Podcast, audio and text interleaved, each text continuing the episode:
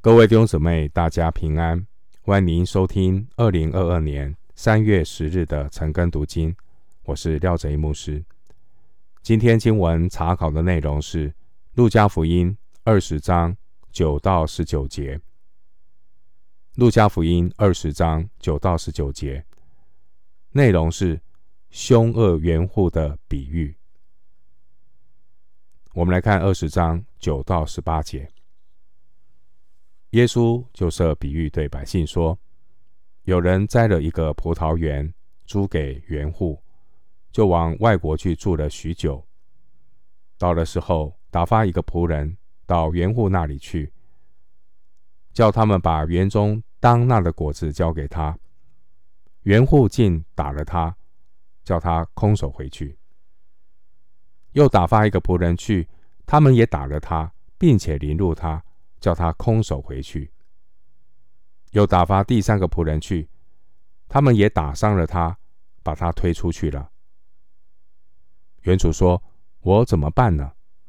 我要打发我的爱子去，或者他们尊敬他。”不料原户看见他，就彼此商量说：“这是承受产业的，我们杀他吧。”使产业归于我们，于是把他推出葡萄园外杀了。这样，葡萄园的主人要怎样处置他们呢？他要来除灭这些园户，将葡萄园转给别人。听见的人说：“这是万不可的。”耶稣看着他们说：“心上记着。”匠人所弃的石头，已做了房角的头块石头，这是什么意思呢？凡掉在那石头上的，必要跌碎；那石头掉在谁的身上，就要把谁砸得稀烂。耶稣针对这些工会领袖，他们拒绝耶稣、抗拒耶稣权柄的问题，耶稣设了这个凶恶。圆护的比喻，来说明他们的下场。耶稣希望犹太人能够明了，他们辜负神的恩典，抵挡神所差来的基督，那结局将是何等的悲惨。耶稣在这个比喻清楚地表明，葡萄园的主人就是神，凶恶的园户。是指犹太人的领袖，而屡次打发来收租的仆人，是指神屡次差遣来的先知。这些熟悉旧约的祭司长、文士和长老，一听到九到十八节的这个比喻，他们马上就会联想到以赛亚书五章一到七节的葡萄园之歌。耶稣比喻中的园主，比喻的是神自己；葡萄园比喻的是神的产业以色列。而第九节园户所比喻的是犹太的领袖。主耶稣借由这个比喻提醒这些犹太领袖，他们只是园户，他们没有真正的权柄。比喻中的葡萄园，它是园主所栽种的。园主将葡萄园租给园户，但主权仍然属于原主。一方面，这些的园户并没有出力开垦葡萄园，他们是白白的租用这样的一个葡萄园来耕种。另外一方面，原主也没有日夜的监督这些租借葡萄园的园户。原主他往外国去住了许久，原主给原户极大的经营自主权，并且呢，这些原户最终还是要按照租约向原主缴纳当纳的果子。第十节。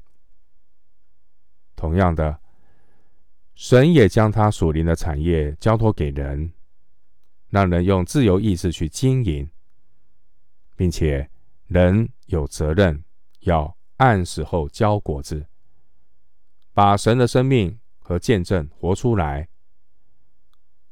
无论是当年的犹太领袖，还是今天的信徒，我们早晚都要为神所托付的责任向神交账。路加福音十九章十五节。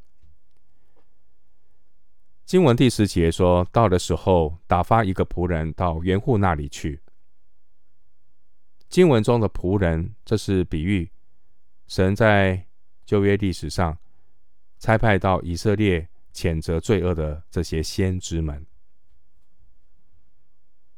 经文十三节说：“我要打发我的爱子去。”这是比喻神以丰富的恩慈、宽容、忍耐人的刚硬不信。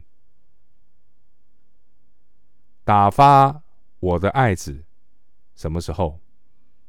加拉太书四章四节说：“及至时候满足，神就差遣他的儿子为女子所生，且生在律法以下。”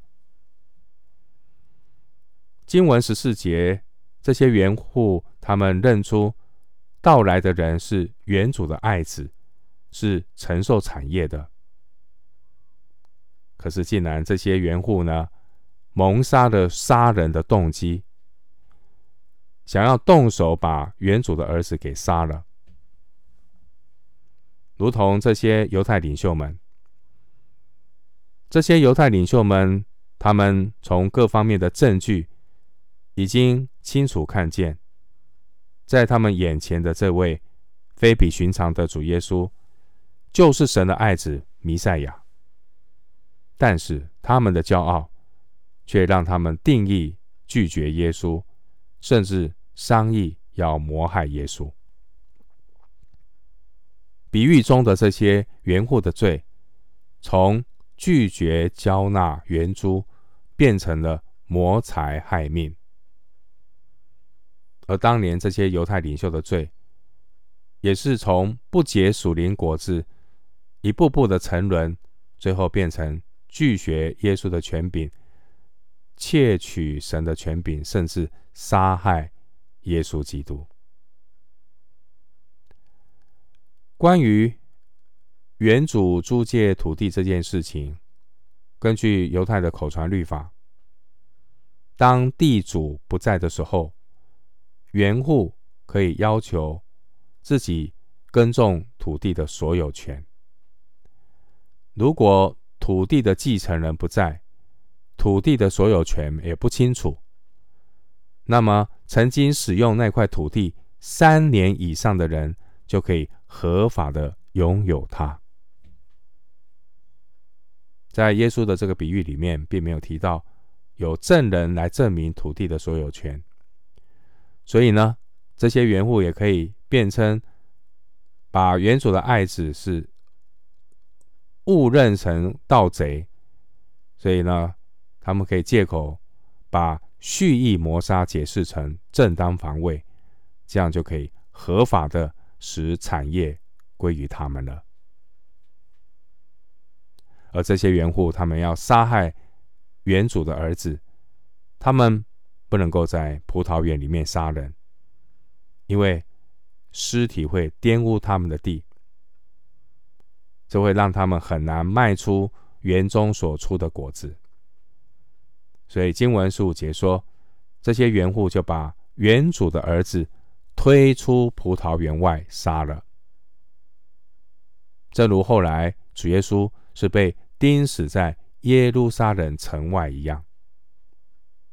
约翰福音十九章十七节，希伯来书十三章十二节。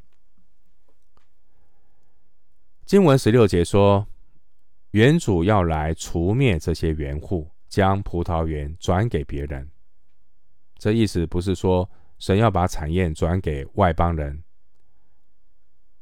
经文的含义是，神要将属灵的产业托付给那些能够结果子的百姓。马太福音二十一章四十三节。今天我们看到教会，神托付教会有责任。教会就是包括犹太人和外邦人在内的圣洁的国度，属神的子民。我们离得主，我们就不能够结果子。所以非常重要的是，我们跟神的关系。主是葡萄树，我们是枝子。我们藏在他里面，他的话也藏在我们里面，我们就能够多结果子。在耶稣所举的这个比喻，也指出一个事实：因着犹太领袖弃绝主耶稣，将来他们的宗教中心耶路撒冷也会被弃绝。然而，神国降临的实际将要透过教会继续来完成。一个真正属神的子民，不但要与神立约，并且要在神面前结出生命的果子，活出属天生命的见证。经文十六节说：“他要来除灭这些园户，将葡萄园转给别人。”听见的人说：“这是万不可的。”听见的人说：“这是万不可的。”表示在场的听众完全明白这个比喻的意思。而他们属灵的优越感受到冲击。经文十七节说：“耶稣看着他们说，经上记着匠人所弃的石头，已做了房角的头块石头。这是什么意思呢？这里提到石头，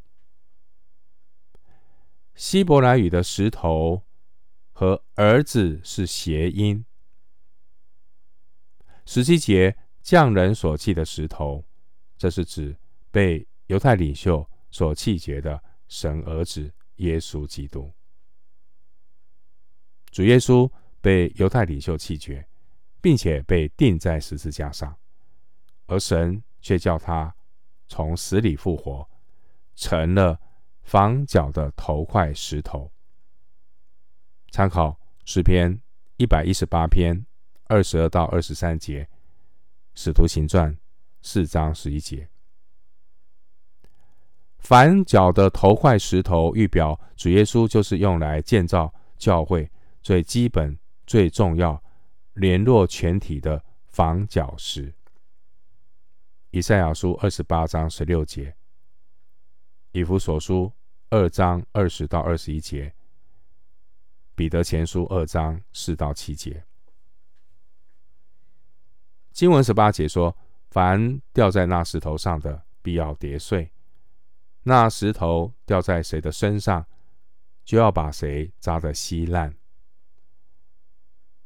这段话是比喻那些拒绝主耶稣的犹太领袖，主耶稣将成为他们绊脚的石头，跌人的磐石。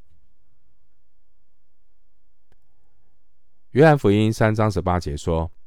不信的人罪已经定了，因为他不信神独生子的名。回到经文，路加福音二十章十九节，文士和祭司长看出这比喻是指的他们说的，当时就想要下手拿他，只是惧怕百姓。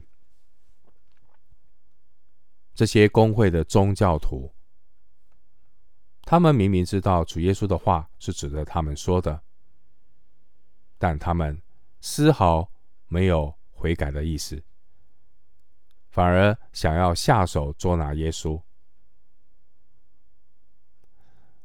这些人的行为提醒我们：有头脑的知识是一回事，但认识主。相信主、敬畏神，又是另外一回事。一个人，他心灵的眼睛如果被私欲蒙蔽，被罪恶捆绑，即便他有再多头脑的知识，也是无济于事。因为罪人在私欲和罪恶面前是无能为力的。如同罗马书七章十八节所说的，我也知道，在我里头，就是在我肉体之中，没有良善，因为立志为善由得我，只是行出来由不得我。一个人心灵的眼睛，如果被私欲蒙蔽，被罪恶捆绑，即便他再有多的头脑知识，也是无济于事，因为人在私欲和罪恶面前是无能为力的。立志为善由得我，行出来由不得我。牧师最后以一段经文为弟兄姊妹祝福。新约以弗所书一章十七到十九节。以弗所书一章十七到十九节经文说：“求我们主耶稣基督的神，荣耀的父，将那赐人智慧和启示的灵赏给你们，使你们真知道他，并且照明你们心中的眼睛，使你们知道他的恩召有何等指望，他在圣徒中得的基业有何等丰盛的荣耀，并知道他向我们这信的人所显的能力。”是何等浩大！赐人智慧和启示的灵，照明我们心中的眼睛，使我们真知道。